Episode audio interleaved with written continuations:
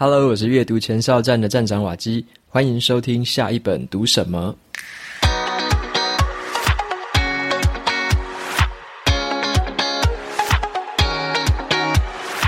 今天我想跟大家分享的这本书，它的书名叫做《聪明思考》。那《聪明思考》呢，是一个心理学大师所写的一本书，他要教我们就是好几种关于生活、财富、职场还有人生智慧上面的一个心智工具的思考方式，让我们做出更好的判断，做出更好的决策，然后就是可以更聪明的思考。那么今天分享的这本《聪明思考》会抽出两本的抽奖证书。如果有兴趣参加抽奖的朋友，可以到节目资讯栏里面部落格的文章连接进去，拉到最底下，输入你的 email 就可以参加这本书的抽奖。那么这本书 Kobo 电子书一样有给我们七折的折扣码，那这个折扣码是 W A K I T H I N K，输入折扣码就可以在 Kobo 的电子书买到七折的优惠。OK，那接下来就回到这本书的分享。在这本书的无论封面、哈背面，还有它的内文，这个作者啊，他蛮喜欢问问题的。他用很多问题来激发你的兴趣。好，那首先他有问了几个问题，像是如果你需要一笔钱，那你必须要卖股票才有这笔钱的话，你会把那一只表现不好的卖掉呢，还是你会把那一只表现好的股票卖掉？好，你该卖哪一种呢？或者啊，他有问一个说，假设说你的公司啊。来了两个年资相同的这个应征者，那么应征者 A 他在面试的时候表现得很积极活泼，展现了高度的企图心。可是应征者 B 呢，他比较有经验，而且他有推荐的人大力背书，可是他的表现就没有这么样的积极活泼。你该录取谁呢？那面对这些问题，其实我们都会需要一套更聪明的思考工具来帮我们辅助决策。那么这本书呢，作者就是美国当代的一个很知名的心理学家。那他在这个密西根大学担任社会心理学的教授，他的名字叫做理查尼兹比。好，理查尼兹比呢，他在这本书里面啊，他就想要用一个浅显易懂的方式，把这一些科学里面关于经济、统计、心理还有社会当中的这些科学理论，教我们怎么样应用到生活当中，然后呢，帮我们建立一个基础的这种科学的思考工具。套用到生活上面，做出一些更好的决策。好，那在这本书的前半段呢，他就先说明了说，人类思考的方式是什么，我们到底清不清楚自己怎么思考的，以及背后有没有一些思考上面的限制。然后呢，他再用一些行为经济学的理论，告诉我们说，怎么样评估优胜利弊，做出最高效益的决策。那中间的章节呢，他就介绍了一些统计学的一些这个术语，然后教我们怎么样把统计学用在生活当中，怎么去看新闻媒体的报道，怎么去看专家之间的论述，用统计学的方法来应用到这个生活上面的题材。然后呢，还教我们怎么样去判断一些数据的因果关系，甚至去判断说这些东西其实根本没有关系。那在这本书的后半部。作者也介绍了一个东西方的一个差别，哈，东方人是比较擅长用辩证推理的，但是西方人是比较擅长用形式上面的逻辑。那这个两个有什么差异？然后什么时候又该用哪一种？或者说你怎么样整合起这两种的用法来得到最好的效益？整体来说啊，我觉得这本书读起来就很像一本科普书。那这个科普的书籍呢，把生活结合起来，所以它有点像是连接了科普跟生活之间的一个粘着剂。那书里面它其实放了很多很扎实的科学研究啦，然后也举了一些比较简单的生活化的例子，让我们可以理解这之中的关系。然后在每个章节的最后一部分呢，它都会再放上一个你可以学到的事情，就是把前面做一个总结式的摘要，然后在最后面你可以学到的事情，用比较白话文的方式告诉你说你该怎么样去采去采取，然后怎么样去用在你的生活上。OK，那今天的节目里，我就跟大家分享四件事情。第一件事情是英文书名的一个探讨。那接下来三件事情是我觉得书里面让我觉得有印象深刻的，然后可以在我们生活上面直接现学现卖的一个东西。好，那再来的话，我就先分享第一个英文书名的探讨。为什么我会先研究英文书名？因为这个英文书名的英文字是比较少见的一个字，它的英文书名是叫做 Mindware，M-I-N-D。W A R E Mindware，然后我就上网去搜寻了一下，找说这个字到底在哪里出现的，然后它的中文翻译是什么。那我找到的一些资讯是，它最早出现的年代是一九七零年，那时候的《华盛顿邮报》的一篇报道里面有出现过。那 mindware 这个字的意思就是说，一个人呢、他用来解决问题和做出决定的心理知识还有处理流程。OK，那相较于这个 mindware。其实我们比较熟悉的应该是另外三个英文单字啊，分别是 hardware 硬体，然后还有 software 软体，以及 firmware 韧体。OK，那硬体大家就熟悉嘛，就像是主机板啊、记忆体或者是中央处理器 CPU 之类的比较实体的元件。那软体的话，其实就是像 Office 啊，或者是像那个火狐或者是 Chrome 那种网页浏览器。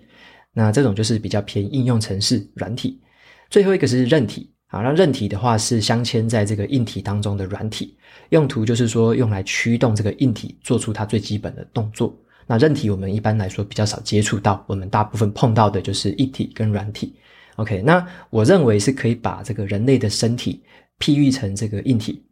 因为呢，这个硬体就是你可以去透过锻炼去提升你的这个身体的素质嘛，就像人类的身体一样，你透过锻炼可以慢慢锻炼起自己的肌肉。那另外一方面就是人类的思想啊，如果是你脑中的思想，我觉得可以类比成软体，因为你可以透过吸收知识的方式啊，然后发挥创意，以及呢拓展视野的方式来提高自己思想的高度。那 mindware 这个 mindware 则介于这个两者之间，它就比较像是一个韧体，也就是说呢，你可以去学习怎么样套用一个逻辑，套用一个流程或者是思考的框架，把你脑袋中的思想。转化成身体上的具体行动，所以这个是我对 m i n w a r e 的一个大概的一个解读方式。那这个字啊，就是不太好翻译，所以我也不太确定它到底要翻成什么，到底是翻成智慧的智智体呢，还是思想的思思体，还是心态的心啊心体，或者是这本书的这个封面有写说心智工具。所以呢，这个 mindware 我也不确定要翻成什么字比较好。那我先比较尊重这个原书的翻译好了，我们就先用心智工具来陈述这个 mindware。好，所以说这个 mindware 就是让你可以做出更聪明和正确的决定的一个心智上面的工具。OK，那接下来我就分享三个这本书读完之后啊，我觉得很有意思的这三个重点。好，那第一个的话是叫做无意识的力量。好，无意识的相反词就是有意识。像我们只要醒着的时候，都是有意识的状态啊。这时候你就会去这个注意到自己在干嘛，然后你眼睛看到什么，听到什么，这个就是有意识的去注意。那有时候你可能会放空，或者是有时候做个白日梦，睡个午觉，或者是晚上睡觉，那个时候就是无意识的一个动作。那个时候你就不知道你的感官感觉到什么东西，那时候你比较没有什么特别的记忆力，那时候就是无意识的状态。好，那这本书里面教我们的一件事情，其实那些无意识的状态是很强大的哦。那这本书在前半段呢，它就说明了，其实我们有时候，其实人呐是不太清楚自己脑袋里面在想什么的，我们也很难知道自己脑袋的思考过程是什么。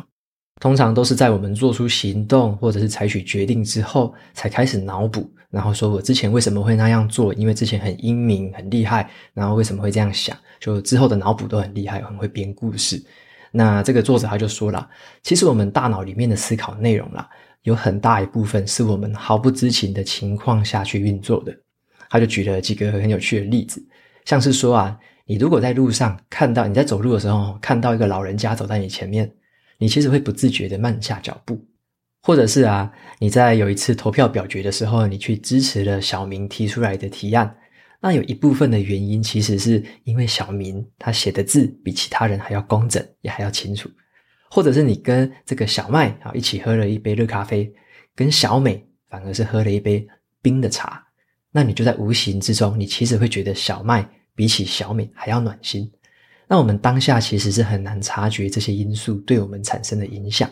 但是呢，我们总会在事后找出更多更多的理由，替自己的那些判断做出解释。所以在无意识的思考，其实是在我们生活里面扮演了很多的角色，只是我们常常很难以发现。那么在荷兰的这个研究人员，他们就做过一个很有趣的实验，他就请这个实验的学生呢，他们去从四间公寓当中挑选出最好的一间公寓。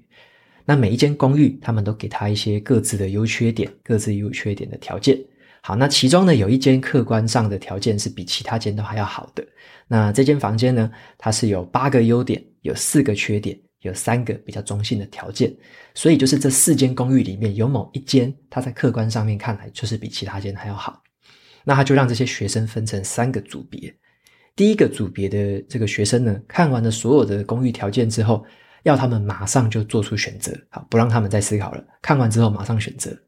那第二组的学生呢，则是在看完这些条件之后，他们可以静下来仔细思考三分钟，检视所有的细节，最后再有意识的去提出他们的判断，选择那间公寓。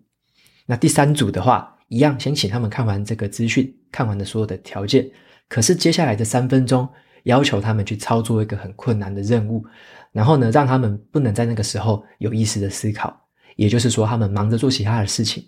那么在三分钟的任务之后，才让第三组的学生去做出选择。OK，你猜猜看，哪一组学生选出来的正确率最高？好，这边的正确是指的是选出客观条件上面最好的那一间。好，那公布答案喽。其实呢，三组里面呢、啊，选的最好的一组反而是第三组。OK，那他第三组的这个成绩其实比第二组还要好上了快百分之三十 percent。那这个就很有趣了哦。第三组明明都没有时间做出有意识的判断，也没有时间在那边评估细节，他反而可以选的比第二组好。第二组很细心的判断，却选的没有这么好。然后更有趣的是，第二组的学生其实判断的还要还比第一组来的差。就是第一组只是看过之后马上就是很快很匆忙的做下决决定，可是呢，还是比这个第二组的学生做得好。然后这个实验的现象就很有趣。那后来科学家也有做了一些类似的实验，去探讨人类在这个无意识的情况下做出来的决定到底会不会比有意识好。让他们得到了一个简单的结论，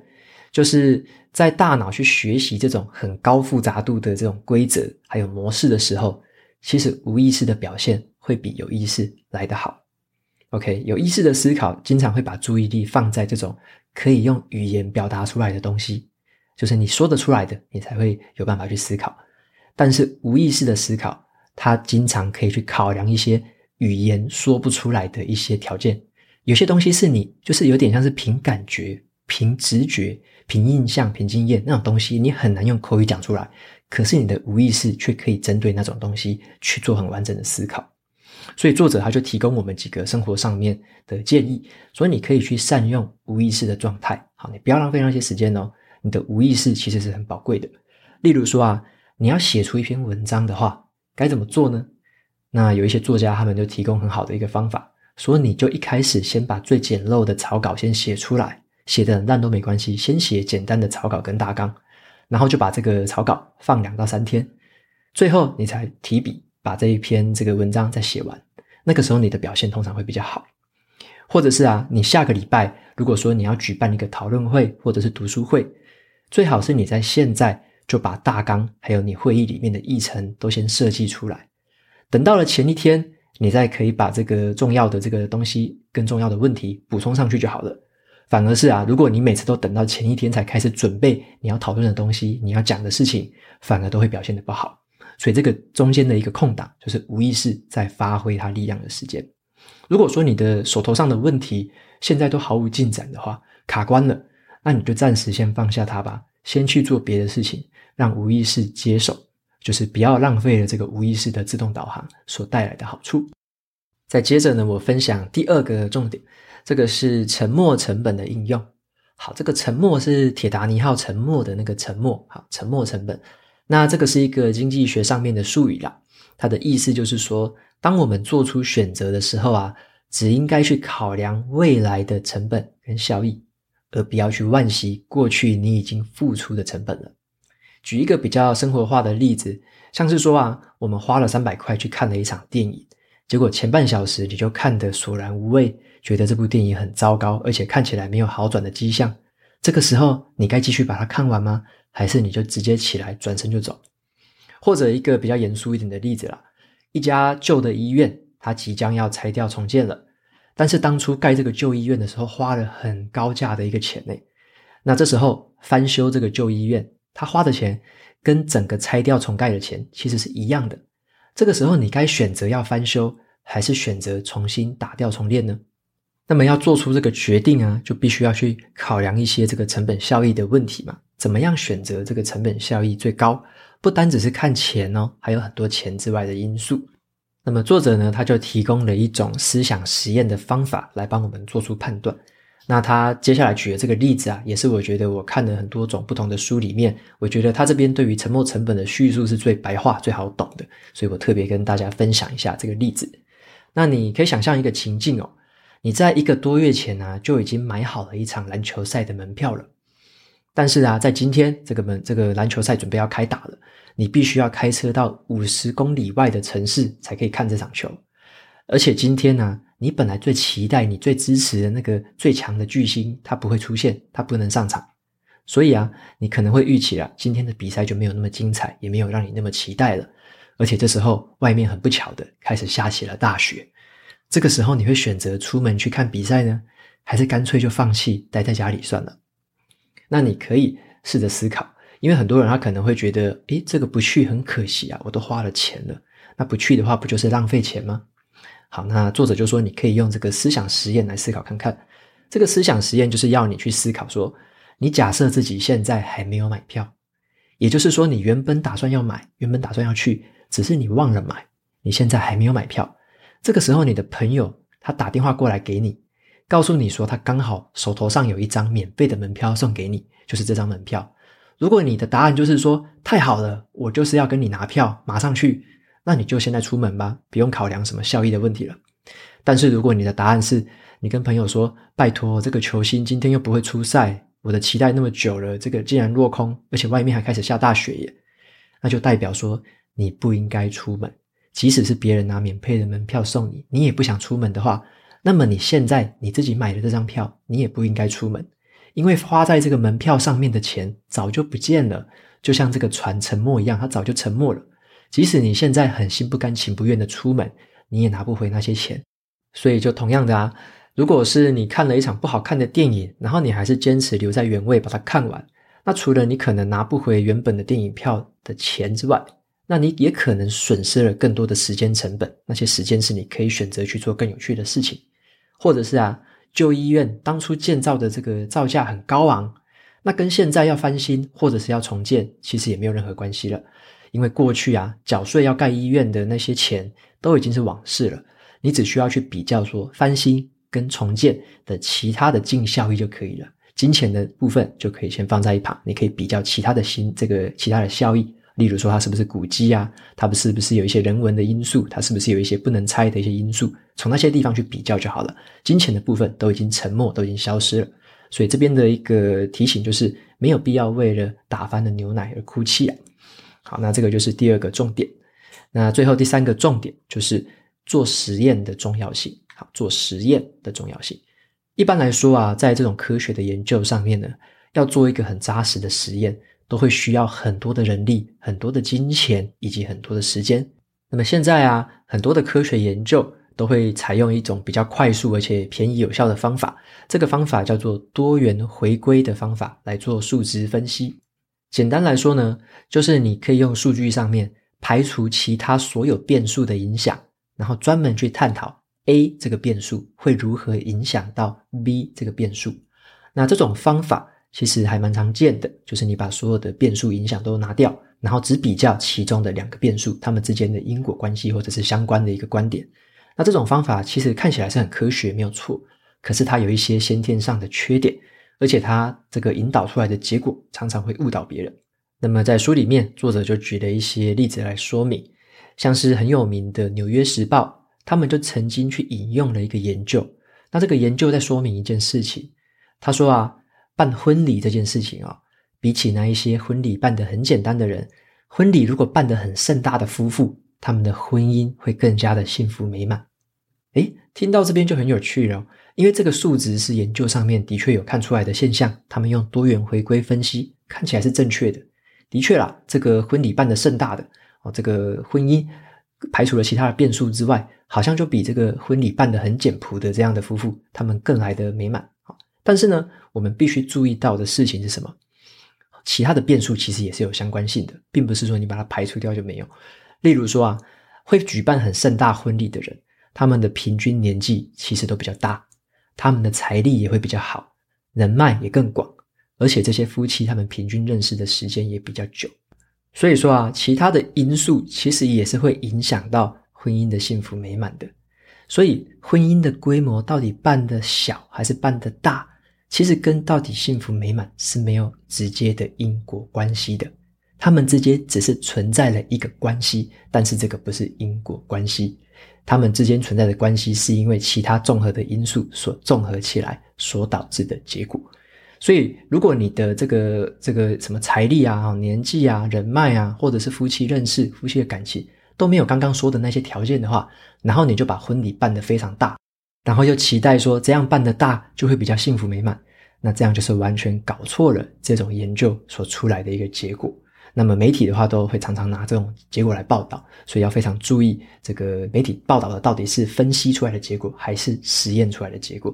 所以呢，作者在这本书里面就提醒了我们，其实在科学上面，这种多元回归的分析它是有必要性的。可是呢，它也必须搭配一些适当的实验来做证明、来做验证。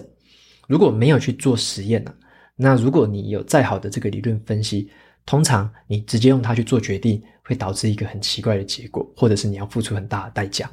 像是我再举两个例子好了，在美国他们有一个计划叫做“吓到你不敢再犯”，好，吓到你不敢再犯。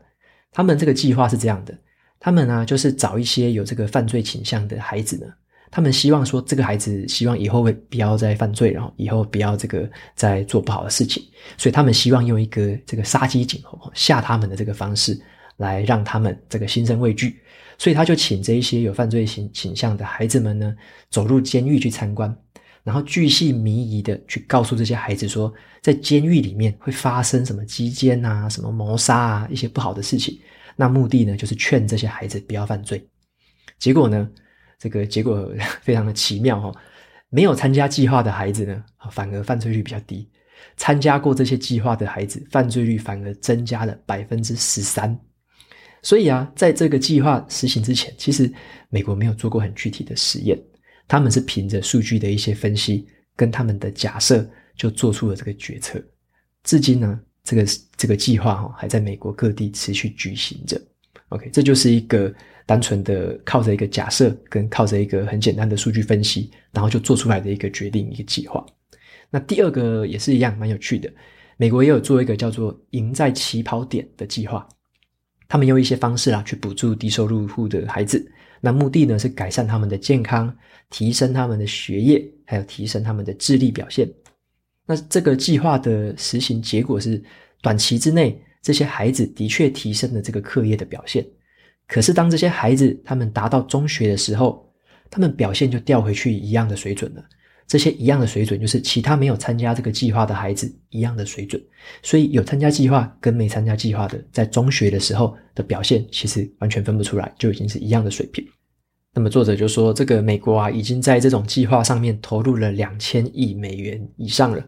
可是它的有效程度仍然让人家很怀疑。他认为这个计划虽然对于健康的提升是有帮助的，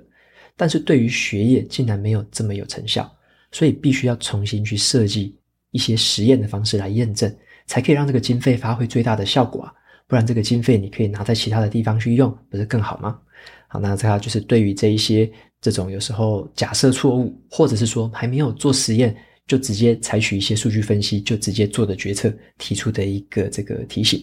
好，那值得我们注意的就是说，现在很多媒体啊都会去引用的一些研究，常常都是用这样的一个研究方法。所以呢，这个作者他就提醒的就是多元回归分析这种方法，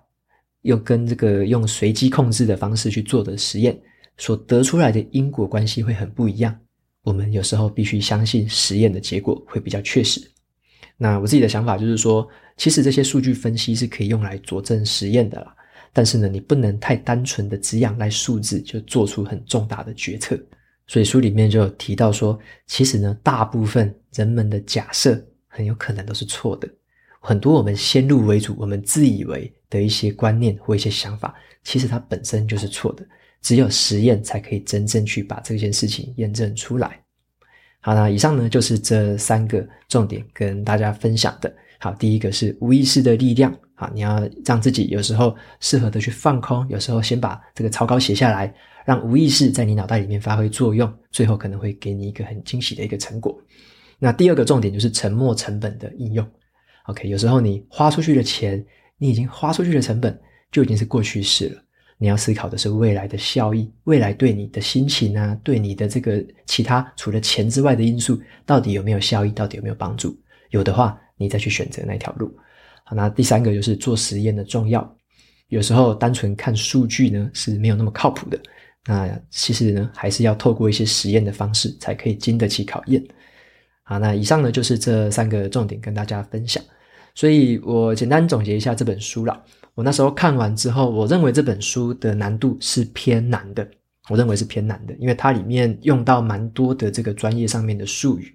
然后呢，他也尽力了，他尽力了把这个专业术语跟生活上面做结合。可是呢，你还是需要有一点点的一些科学基础，会比较好阅读这本书。那我另外推荐两本，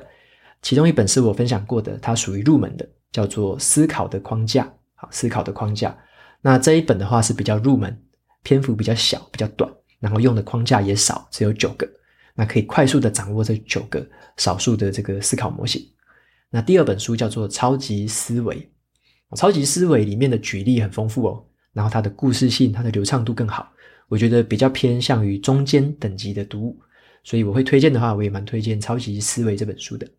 那这一本《聪明思考》呢，就是三本里面难度比较高的一本，它里面的一些引述啊，跟一些论证是蛮扎实、蛮严谨的。可是呢，你就会需要一些些对于这些专业术语的了解，读起来的话会比较顺手。OK，以上呢就是这本书的分享。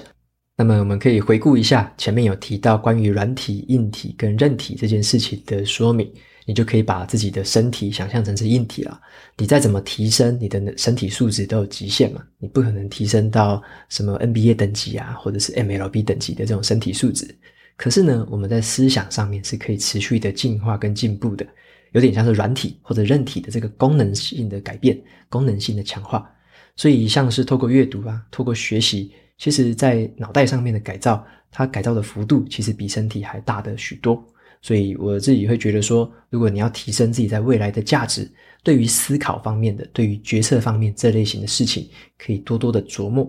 因为在未来的世界啊，还是一个越来越走向知识经济的年代了。那你在脑袋里面表现出来跟别人的差异，它或许才是你在生活跟职场上面可以更胜过别人，可以表现得比别人更优秀的关键。